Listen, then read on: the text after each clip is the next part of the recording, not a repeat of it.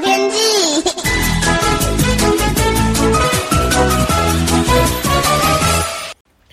各位听众朋友好，我是彭启明。今天秋老虎发威哦，预期会比昨天还要热一点。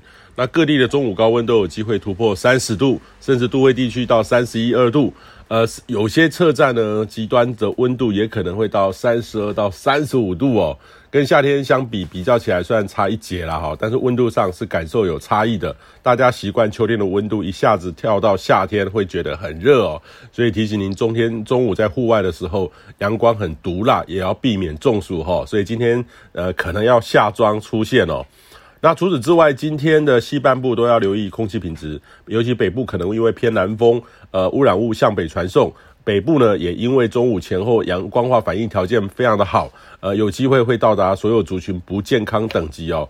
呃，今天你可以留意各地的能见度会比较差一点，这个就是典型光化反应的空气污染，务必要减少一些户外活动。那这一波的回温呢，跟预期非常的相近，台湾附近处于的显著的偏东南风。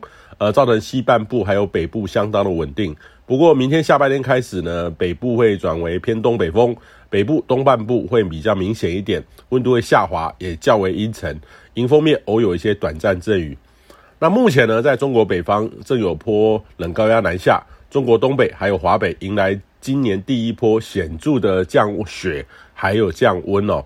那对岸气象新闻呢，用中国东半部大跳水来形容。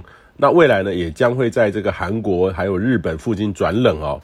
那这波变化上呢，都在这个长江以北的纬度来分界啦哈。顶多就是冷暖空气交界时，会有一些锋面云系在南方发展。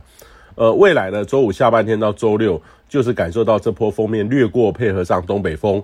呃，台湾北部东半部有一点小变化，但是不算太强。中南部则是变化不是很大。那下周呢，天气开始就略有有点呃波动了。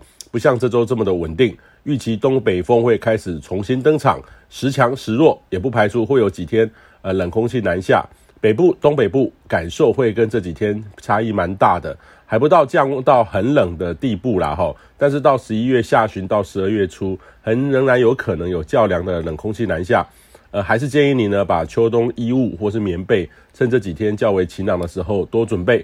中南部呢，则是被风面，呃，还要晚大概至少两三个礼拜，跟北部相较起来，两三个礼拜是有一些明显的落差的。以上气象由天气风险彭启明提供。